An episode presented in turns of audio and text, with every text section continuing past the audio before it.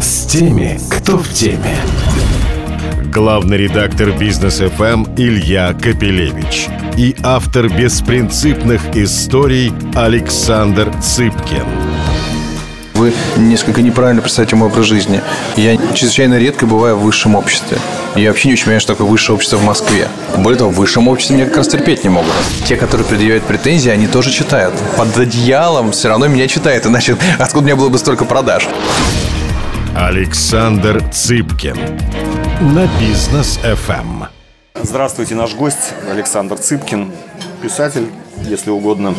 Сценарист больше даже. По-моему, в последнее время я больше этим занимаюсь, чем писаниной. Ну, наверное, человек наиболее востребованный сейчас э, в высшем обществе в качестве, ну, скажем так, развлекателя на актуальные современные темы. О вас говорят Буду больше знать. всего. Буду О знать, вас говорят я. больше всего. Я, Я- не буду давать характеристики, дам только одну. А, Готовясь к интервью, я почитал ваши интервью, их Так. не так и мало. А, Там вы сказали, что вы раздолбай. Э, И э, часто просто забываете из лучших побуждений. Так. Забыли даже однажды про концерт. Поэтому Ну, мы не удивились, что вы забыли приехать к нам на интервью в то место и в то время, о котором мы договаривались. И сообщаю всем нашим слушателям и зрителям в YouTube. В связи с этим мы встречаемся в ресторане, в котором сейчас вечер, но в нем говорят «Доброе утро». Это ресторан Кукареку. И здесь всегда шумно. Так, на концерт я попал, давайте это. Бе- Нам тоже. бе- И к вам попал, да, да. А, вот, а теперь я, так сказать, после этой преамбулы... э, Нет, я запомню это, конечно, развлекатель высшего общества. Это что за наброс? Это, во-первых, не соответствует действительности. Потому что на меня, к счастью, ходят люди достаточно обычные. Приходят в театр, покупают за там, тысячу рублей билеты, и мне кажется, они все-таки не имеют отношения к тому обществу, которое вы называете высшим. к тому обществу, о котором вы в основном пишете в Да нет, время. давно, и, конечно, уже давно нет этого. Более того, в высшем обществе мне как раз терпеть не могут, насколько я знаю. Я же э, Это вы судите по Фейсбуку? ну, скажем так, в небольшой части, в некоторой степени интеллектуальной тусовки ко мне отношение неоднозначное, я бы так сказал. Есть люди, которые ко мне относятся очень хорошо, э, есть которые, когда моя фамилия произносится, у них начинает просто копыта и рога прорастать. Но э, они нехорошо относятся к вам как к писателю, которым вы себя не называете, или как к человеку, который вдруг как бы стал слишком успешным. Я думаю, что... Э, Многим кажется, может быть, незаслуженно, может быть, это Конечно, они должны да. были быть на Ну, этом разумеется, месте. Я думаю, что тут есть э, совокупность причин. Причина банальной зависти, конечно же, есть. Есть причины к людям, которым действительно не нравится то, что я делаю. Они имеют на это право. А когда что-то очень успешно, что тебе не нравится, тебя начинает это возмущать. У меня тоже есть э, целый там блок людей творческих, чье творчество мне кажется странным, а они безумно успешны.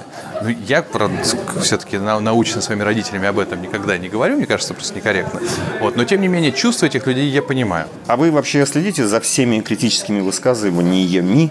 Да. А, ну, за всеми невозможно, их очень много, но есть ли некий срез э, людей, чье мнение вам важно и, скажем, то, что вас э, задевает? Жена. Все. Не только. Константин Юрьевич Хабенский. Все. Ну, Как, и- как а- возникли ваши такие... А, ну нет, еще, отношения. безусловно, я общаюсь с- близко там, и с Ингеборгой Тапкунайт, и там, с Викой Сапкой, с Максом Тарганом. И я всегда рад выслушать их точку зрения какую-то, но надо сказать, что они не так много критического высказывают. А то, что я Константину Юрьевичу отправляю практически все, что написано, ну да, безусловно, да, это есть. И вот то, что в итоге у нас получается спектакль в «Современнике» по моим текстам. А так нет, я вообще не читаю. Я живу в абсолютном пузыре информационном собственного величия. И мне там я вообще прекрасно себя чувствую, а, потому что мне негде читать критику. Я не выхожу за пределы своего собственного Инстаграма и Фейсбука, научных телеграм-каналов и новостных телеграм-каналов. Все, я не подписан ни на один светский телеграм-канал. Я не захожу ни на какие сайты, я ничего про себя не знаю, а, что там где пишут. И мы давно, где-то уже года полтора, с женой приняли такое решение. Мы вне этого поля вообще находимся. Условия вашей жизни, ну, такие материальные, они за эти там 5-6 лет, наверное, очень сильно изменились в, в огромной степени. Ну, я думаю, что вы прилично зарабатываете, во-первых. Я и зарабатывал. Вы прилично. востребованы, то есть пока вы работали в Питере, в Мегафоне, в пиаре, вы зарабатывали примерно столько же, сколько сейчас на всех концертах, книгах, на сериале, Слушайте, на... ну, скажем так. Э, Так посмотреть, чем вы занимаетесь, у вас как будто там 25 дел в 24 часа. Ну, Причем таких так, публичных, заметных. А, да, безусловно. Конечно, когда работал в Мегафоне, я не получал 1 миллион за 45 минут выступления. Такого не было, согласен. А такой сейчас есть, есть регулярно. Но я в Питере был все-таки большим корпоративным руководителем. В жирные годы там и все в порядке было. Да, конечно, другие деньги, но это не... Дело даже не в деньгах, у вас другой статус, потому что даже если да, вы да, говорите, да, что вас ругают в высшем обществе, то значит, чтобы ругали в высшем обществе, этого надо добиться. Хотел как раз спросить, возникла ли какая-то э, вот эта вот социальная преграда, когда вы уже, допустим, не бываете в какой-нибудь там, не знаю, панельной девятиэтажке у кого-нибудь в гостях? Да нет, ну что за ерунда? Это вопрос. Бываете? Нет, конечно. Ну так у меня же в Петербурге мама врач. Э, на пенсии. Папа врач, работает в поликлинике, бабушки, дедушки. Я езжу в метро в Москве, когда нужно. Нет, ну что вы, я езжу по всей стране. И у меня такого нет. Более того, говорю, вы несколько неправильно представляете мой образ жизни. Я чрезвычайно редко бываю в высшем обществе. Э, я вообще не очень понимаю, что такое высшее общество в Москве. Знаете, даже в пятиэтажках бываю. Чего уж там в девятиэтажках. С кем вам комфортнее? Мне и с кем вы больше времени проводите? Да, мне комфортно с людьми, с которыми я дружу. А какому они классу принадлежат? А, ну, понятно, что это образованные чаще всего люди.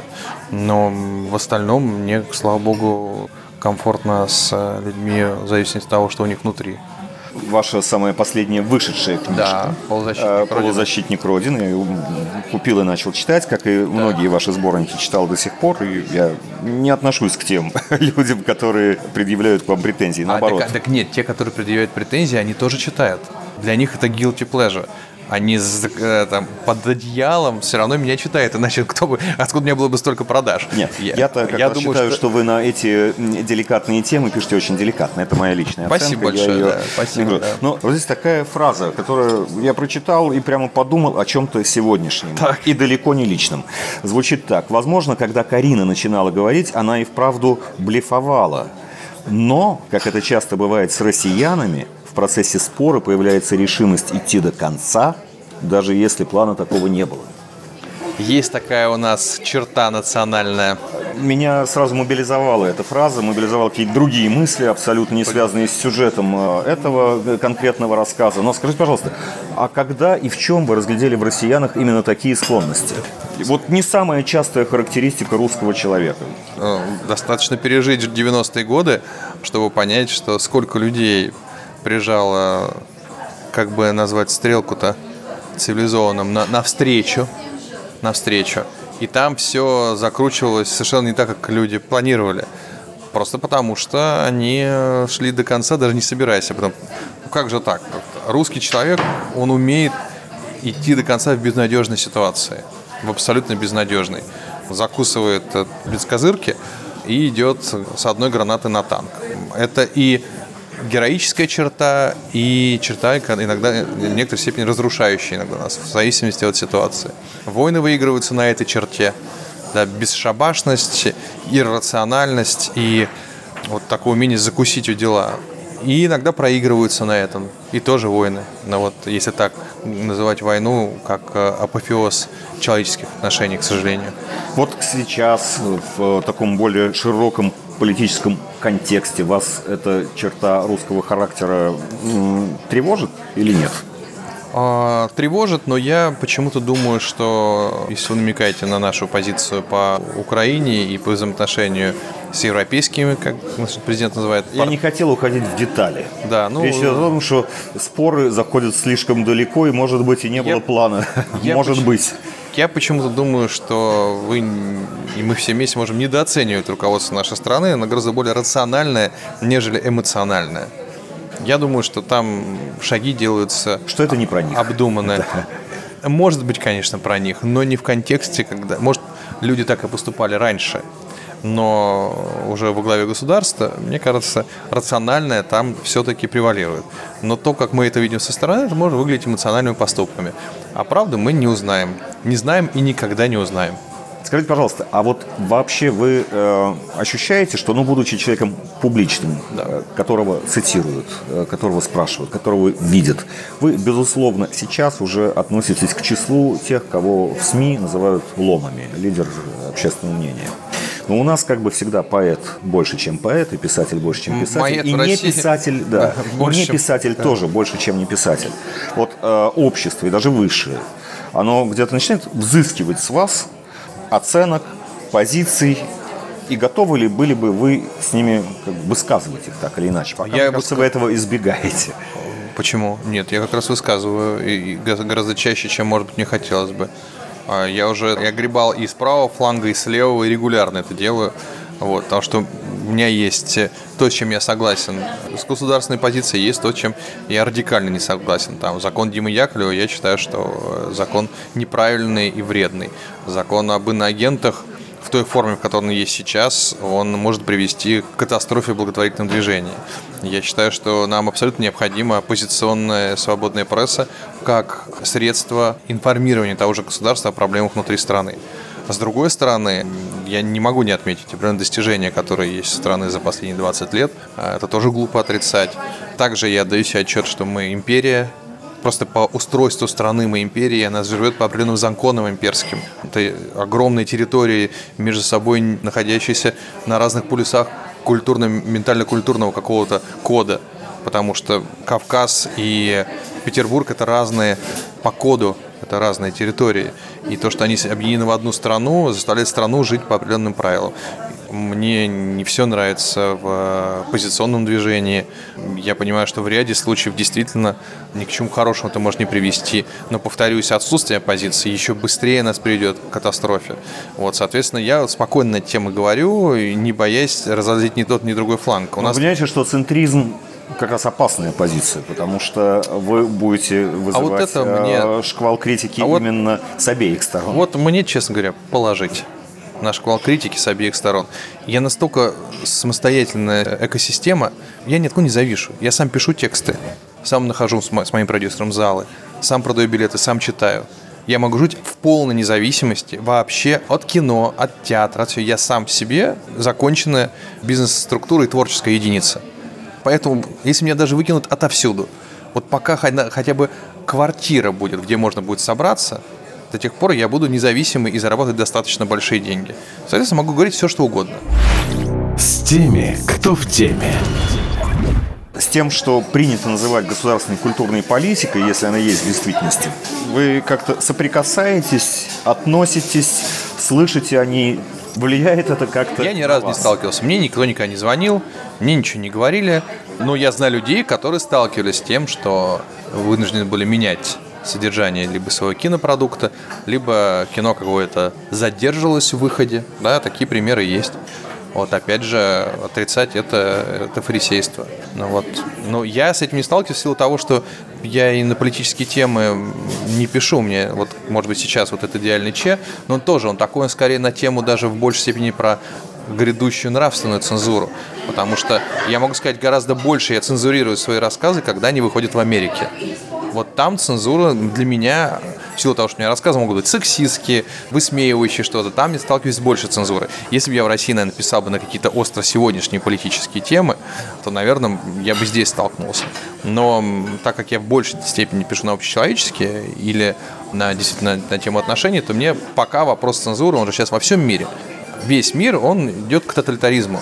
Потому что демократия себя, к сожалению, в ряде случаев не оправдала. Просто этот тоталитаризм разный. У нас он один вектор, но то, что происходит с cancel culture, это что же проявление тоталитаризма определенное. При всем уважении к действительно большим достижениям Америки в области демократии, и они длительное время были образцом, к которому можно было стремиться. И до сих пор там их судебная система, независимый суд, а он действительно в Америке независимый. Но происходящее сейчас именно в области вот, культуры отмены, когда перестала существовать презумпция неви- невиновности, человека обвиняют, и он уже становится виновен, без судебных каких-либо решений. Потому что, если я не ошибаюсь, по Кевину Спейси не было судебных решений никаких. Просто не было. Его обвинили, и все, и все, все покатилось. И так происходит с большим количеством публичных людей, которые до суда уже получают конкретные последствия, в том числе финансовые. Вот в идеальном чек, кстати, это как раз про это и есть, что просто же как только человеку дается некий инструмент давления на другого или получения выгоды, как вот с врагами народа. Сколько людей написало доносы просто, чтобы комнату получить в 1937 году. Вот сегодня выясняется, что кто-то где-то там ляпнул как-то там шутку российскую. Опа! А можно его, это же прижать, раскрутить и бизнес отжать в этот момент.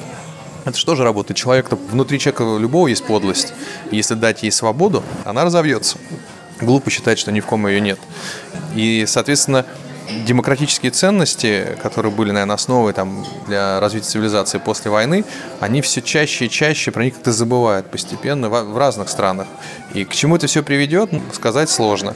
Поэтому, возвращаясь к вашему вопросу, есть кого спросить и в Москве, и в России, кто сталкивался с проявлением серьезного давления со стороны государства. Но в контексте, пока это существует, в контексте когда ты говоришь о финансировании со стороны государства. Вот. Может ли это превратиться в то, что уже и за свои деньги нельзя будет ничего показывать? Может к тому привести. И тут возникает вопрос, на самом деле, разумный. Я не, не раз беседовал с людьми, а, работающими в госсекторе, они говорят, слушай, ну мы считаем, что мы правильно делаем, потому что это деньги государства, за деньги государства нельзя, наверное, не соответствовать некой государственной идеологической политике. Я говорю, тут вопрос всегда двоякий, ведь налогоплательщики все, и, соответственно, нужно отражать мнение разных групп. Они говорят, ну так выборы же были. Сейчас, не будем сейчас говорить о том, насколько они были полностью а, прозрачны. Ну, представим себе, что вот даже полностью прозрачные выборы, они все правы. Выборы прошли, и теперь вот победила конструкция, которая считает, э, что не знаю, там, сталинский, я сейчас говорю абстрактно, что сталинские репрессии это хорошо. Значит ли это, что все тебе должны снимать кино, там какие репрессии хорошие? Мое мнение нет, что государство должно отражать разные э, взгляды. Но существу... имеет ли право на существование точка зрения, что раз это госбюджет, так что, пожалуйста, давайте-ка в рамках государственного идеологии существуете, имеет право. Просто я с ней не согласен, но она имеет право на существование. Про соцсети. С одной стороны, вы очень успешны именно там. Ваш Я- старт да. произошел оттуда. И до сих Да. пор вы там Да, это же... ведете очень активную как бы, жизнь, Да. транслируете себя и собираете вокруг себя, в общем, публику, информируете и так далее. Но, скажем так, то, что соцсети изменили культуре, в цивилизации. Все изменили. Есть ли баланс плюсов и минусов? Потому что, с другой стороны, я бы сказал Да. так, эпоха Ким Кардашьян. Да, я понимаю, о чем вы говорите. В до сетевую эпоху мои книжки не были бы изданы, потому что между тем, кто пишет, и тем, кто читает, стояли шлагбаумы в виде критиков, издателей, владельцев книжных магазинов. Кто угодно мог между Сергеем Ивановичем Довлатовым и читателем поставить непреодолимую стену. Это существовало в России, в Советском Союзе и дополнялось цензурой, помимо всего прочего, но это существовало и в Америке. Потому что кто-то определял, имеешь ты право быть напечатанным или не имеешь. И я думаю, что как раз я столкнулся бы с тем, что те, кто меня не любит, они и занимали бы эти посты. И они бы сказали, нет, вот это человек не имеет права. Сегодня этого нет. Сегодня критики перестали существовать как некий фактор индустрии. От них ничего не зависит снимается кино, и можно сколько угодно написать критических отзывов. Оно понравилось, и люди пошли в кинотеатры, потому что они в соцсетях рассказали. То, что сегодня любой человек абсолютно получил право доступа ко всему человечеству. Этого не было в истории никогда. Мы первое поколение, которое это право получило. И этим правом воспользовались все. С успехом, с меньшим успехом. Это право привело к появлению хейта. Сегодня все высказываются. И поэтому ты что-то делаешь и получаешь вот такой вагон отзывов о том, какое это все дерьмо. Это плата за эту свободу. Свободы бесплатной не бывает. Свобода мочит кого хочет. Да, Фраза из да, свобода не выбирает, да, кого не мочить, выбирает, да. кого мочить. Соответственно, я как человек, который сталкивается с бесконечным хейтом по разным поводам, от моей личной жизни до моего творчества, могу сказать, что я все равно сторонник того, чтобы была свобода. Да, в этой свободе все получили право голоса. И очень часто те, кто, как мне казалось, не имеет права даже разговаривать. Но это мой снобизм, они такие же люди, как и я. И соцсети, они всем открыли кран. С другой стороны, соцсети привели к девальвации не- некой, потому что, опять же, вот эти худсоветы, условно говоря, которые существовали, они заставляли людей э, переписывать, пока не получалось бы качественно. Понятно, что сегодня, когда я прихожу в театр, и вот Олег Евгеньевич Меньшиков, он как мягкой силой три раза заставил меня переписать пьесу, пока она не стала достойной сцены. И он очень правильно сделал. А это у вас впервые, извините? Нет, конечно, не Как говорится, впервые. ну раньше вы писали и, Во-первых, все, а тут Не, нет, переписывать, это же удар по Ну, гордыне. Да, как, гордыня. У меня, у меня жена каждый день говорит, ну что это за дрянь, а? Ну что ты написал, иди переписывай. Я переписываю. Нет, во-первых, не первая все-таки моя пьеса в театре, у меня все-таки уже что-то было до этого. И, и это, это правильно, что он попросил меня это переделать, безусловно когда я читаю рассказы в театре, и если они показывают о жене, у меня вот этого инструмента коррекции его нет, и очень возможно, мои рассказы были бы в разы лучше, если бы этот инструмент был, который заставлял меня. Это негативная часть социальных сетей. Так что во всем есть э, баланс. Дальше социальные сети нивелировали очень важные аспекты, такие как физические данные. Красивый или некрасивый, ходишь ты или не ходишь, живешь ли и географически, живешь ли ты в Москве или живешь ли ты в каком-то а, маленьком городе. Соцсеть дает тебе право доступа ко всем и право общения со всеми.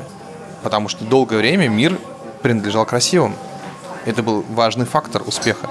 А сегодня ты, ты не понимаешь, кто там вообще. Не то, что какой лицочек, но мужчина или женщина.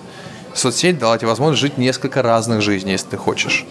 Она дала тебе анонимность, с другой стороны, и высказывание. Анонимность дала некий срез общественной какой-то политической жизни. Потому что мы часто говорим, что а, у нас в России диктатура. Пишет человек в соцсети. Пока, в России, пока можно писать, что диктатура, тебе сразу же при этом не приезжает воронок, значит, пока еще такой диктатуры нет. Потому что при диктатуре ты не можешь это писать. Но тем не менее, сегодня, что бы ни произошло, общество высказывается. И всех, всем закрыть рот в соцсетях невозможно. Революция в соцсетях происходит целиком. И за этим следят. Это тоже свобода определенная. И поэтому с этой точки зрения соцсети это положительный а, шаг в развитии цивилизации. Но негатива очень много. Отвечая в итоге на вопрос, лучше с соцсетями, чем без них. Я еще раз, кстати, задам. Вот вы думаете, что раньше без э, соцсетей, вот если бы не было соцсетей, вы бы не стали делать то, что вы делаете. Да. Этого не произошло. Это просто Но ведь про... были же и до вас. Были и Зощенко, и Аверченко. Нет, нет, и, я конкретно, и, я бы. Я про себя говорю, потому что, а, я бы вообще бы это не написал. Я не видел бы в этом смысла для себя. Это раз. Потому что я написал для соцсетей. Потом, я не получил бы поддержки. Я получил поддержку, что это хорошо через соцсети. Я написал первые рассказы, и мне люди стали говорить, это хорошо, это хорошо. Я не получил бы известность. Я получил в соцсетях издательств, мы пришли друг к другу, когда у меня уже был определенный пул людей, которые мне точно купят. А дальше меня никто не корректировал, не исправлял. А я такой человек, что если бы я пришел со своей книжкой в издательство, мне сказали, перепиши, сказал, да пошли вы в жопу. Не буду ничего переписывать. Мне так все нормально, зачем мне это? Я бы не стал с этим, я не стал бы биться за это. Вот. С теми, кто в теме.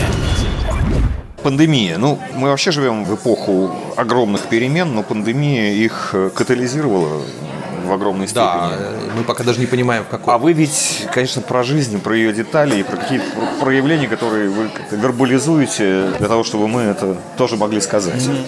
А вот какие новые слова, явления, ощущения, на ваш взгляд, возникли за это время? Что главное изменилось? Главное изменилось, люди еще больше ушли в одиночество все люди поняли, что можно жить вообще без людей. Это раз. Дистанционно работаешь, дистанционно общаешься. Скорость, с которой мы идем в матрицу, увеличилась в 10 раз. Первое. Второе, мы поняли, что нас за день можно запереть. Мы долго переживали, как же так? Кровавый режим закроет границы. Что же случится? Не кровавый режим, весь мир закрыл, закрыл границы за день. И все а потом закрыл тебя дома, и ты вообще выйти не можешь. Причем у нас-то еще было, как со свойственным российским разгильдейством, а в Европе мои друзья, они там, так сказать, собака у них гуляла с балкона на веревочке, потому что вообще выходить нельзя. То есть заперли в концлагере за полчаса, и никто не вякнул. Это следующее изменение. Ну, по крайней мере, все видели в этом, как минимум, большинство и там в том числе видел в этом гуманную цель. Э, я видел, потому что ничего сделать не можешь, потому что я из семьи врачей, и у меня и папина жена в ковидной больнице, папа занимается ковидом в институте гриппа, и, в общем, я тоже понимал, что другого особого выхода не было. Но факт остается фактом. То, что мы вообще близко не могли... И мы в этом, оказывается, выжили. То есть мы заперлись дома вот с этим экраном. О том, что мы идем в матрицу, я говорил еще лет пять назад. Потому что матрица – это единственный способ столько людей удержать на Земле без чисток слишком много народу. Если каждому человеку дать просто хотя бы половину уровня жизни, к которому мы привыкли, машина, там, транспорт, половина людей, людей на Земле, если планета не выдержит, она не рассчитана на такое количество товарищей, которые ездят на бензиновых двигателях на 8 миллиардов. Соответственно, а, нас ковид к этому постепенно привел. Мы сидим дома. Чем мы отличаемся от людей в матрице? Единственное, что мы еду из холодильника, на момент, когда была пандемия, мы сидели дома, вся жизнь была здесь, в экране. Здесь была работа, здесь было развлечение, здесь были отношения людей, здесь секс был. Еда была в холодильнике, просто Нео еда заканчивалась через трубки, а мы сами ходили к холодильнику. Больше мы ничем не отличались. Соответственно, это первое. Второе, смерть стала рандомной. Независимо от того, богатый ты, бедный, раз, и тебя нет. Ты ничем не гарантирован. Потому что когда у тебя онкология, а я просто работаю в онкологическом фонде, то в ряде случаев у тебя есть иллюзия, что деньги тебя спасут. И в ряде случаев они спасают. А в некоторых случаях это прямая зависимость. Если у тебя есть деньги, ты выживешь. Если у тебя нет денег, ты не выживешь. А ковид всех уравнял. Богатый, бедный, с сильным иммунитетом, со слабым иммунитетом, с генетикой, с генетикой. Рулетка. Особенно в первую волну. Заболел, кто-то умер, кто-то нет. И это, это людей полностью уравняло, с одной стороны. С другой стороны, люди, у них появился дикий страх, отсюда расцвет всей эзотерики. Эзотерика – это некое спасение от страшного будущего. Ты пытаешься защититься магическими способами, узнать будущее и так далее. Ты пытаешься найти, как... потому что вот, вот арт-обстрел. Ковид же это ар- арт-обстрел, и кто-то выжил, а кто-то нет. И нет никакой связи между, повторюсь, Твоими заслугами, добродетелями заслугами, деньгами. Деньгами, вот что важно. И Нет богатыми- правильного поведения, которое спасет. Ну, да, наверное, конечно, когда ты живешь в Москве и попадаешь в правильную больницу, там тут уже начинает иметь значение какие-то денежные вопросы. Но на первом этапе, когда не знали, как лечить, и люди пачками просто умирали. А, а это Эпидемии исторически всегда уносили больше, чем войны. все равно мы так вот мы как-то закрылись. Просто как война это когда люди убивают друг друга, а эпидемия это А, когда мы столкнулись с природой. и Трагедия, было- а, трагедия человека, когда у него погиб на войне близкий человек или умер в больнице, я думаю, она мне сложно сравнить, но думаю, что и там, и там это очень больно. И там, и там ты воспринимаешь это как трагедию с тобой случившуюся несправедливую. Потому что любая война тебе кажется несправедливой, и здесь тем более. Поэтому это, конечно, нас изменило. Это очень сильно изменило, мы даже пока еще не поняли, насколько. Что из этих новых тем уже есть э, у вас? Потому что я пока лично вас знаю как читатель, как вот из той еще мирной жизни. А. Где все было хорошо, в общем-то, и так или иначе, в общем-то, получался хэппи-энд. Я так могу сказать. За эту тему нужно либо браться серьезно, либо не браться вообще. Я не могу себе позволить в проброс браться за тему, имея всю семью врачей. Знаешь, через что они проходили, какая-то вообще колоссальная нагрузка была. Они теряли там своих друзей в этих больницах. Уходили и по полгода иногда там были в больнице. Да у них, да у них пролежни от масок были, просто пролежни на лице. И на эту тему шутить некорректно, а не копать ее странно, э, вот так полукопать ее. Поэтому я решил ее просто не, пока не трогать, тронули нет, нет, не знаю. А на тему взаимоотношения в социальных сетях есть, да, у меня где даже вот в этой книжке есть вот этот чат двух друзей, которые никогда друг друга не видели. Э, Двух ближайших друзей, которые друг друга никогда не видели. Но это такой маленький туда заход, наверное. Ну и в заключении, Да. ваши самые важные для вас планы на сейчас. Планы? Да, самые любимые, то, что вы той публике, которая вас любит, Да. о чем вы хотите сказать. Я очень жду действительно премьеры и интуиции в современнике, потому что для меня интуиция это прежде всего огромный со- соцопрос. Вот вы не дочитали, а там есть голосование. Для меня интуиция это соцопрос, кому сочувствует русский человек, российский человек. Я не, не на этнос намекаю. Потому что там есть 13 героев, которые попали на тот свет. У каждого своя боль, чего этот человек э, не сделал в последний день жизни. 13 разных абсолютно историй. И два ангела отправляют одного человека назад. И зрители у меня в театре голосуют. А ни за кого. Можно выбрать одного. Когда ты должен выбрать одного из 13, ты выбираешь, который, чья боль созвучна твоей боли. И э, такие чтения мы, мы- у нас, во-первых, спектакль в Барнауле идет уже полгода. Потом э, все читатели голосуют, поэтому на Цыпкин.ком можно зайти и посмотреть, кому. Это такие, как я их называю, самые честные выборы в стране. Плюс мы с Константином Юрьевичем Хабенским и с Олей Литвиновой регулярно читаем. И вот теперь это спектакль в Москве. И мне очень интересно, какие будут результаты голосования в «Современнике». Потому что интересно знать, а кому мы сочувствуем. Чья судьба вызывает наибольший какой-то отклик. Потому что это такой поход к психотерапевту спектакль «Интуиция». Поэтому я его жду. У меня 1 и 2 марта э, премьеры. друг проекта Константин Юрьевич Хабенский, режиссер Данил Чащин. И совершенно другой спектакль по сути, но не менее для меня интересный и важный. Это «Не идеальный Че». Это в театре имени Ермоловой, Талгат Баталов. 2037 год. Московский нравственный суд. Дальше не буду ничего говорить. Лишь скажу о том, что это такая сатирическая антиутопия. А вот эти две вещи, которые я очень жду. Жду третий сезон «Беспринципно». Не знаю, когда его выпустят. Мы его сняли. И еще несколько у меня сериальных проектов, которые вот прямо сейчас пишутся. Я надеюсь, у них что-то толково получится. Столько планов, что мы не можем вас задерживать ни секунды и больше. Спасибо большое, Спасибо, Александр да. Сыпкин. До свидания. Спасибо. С теми, кто в теме.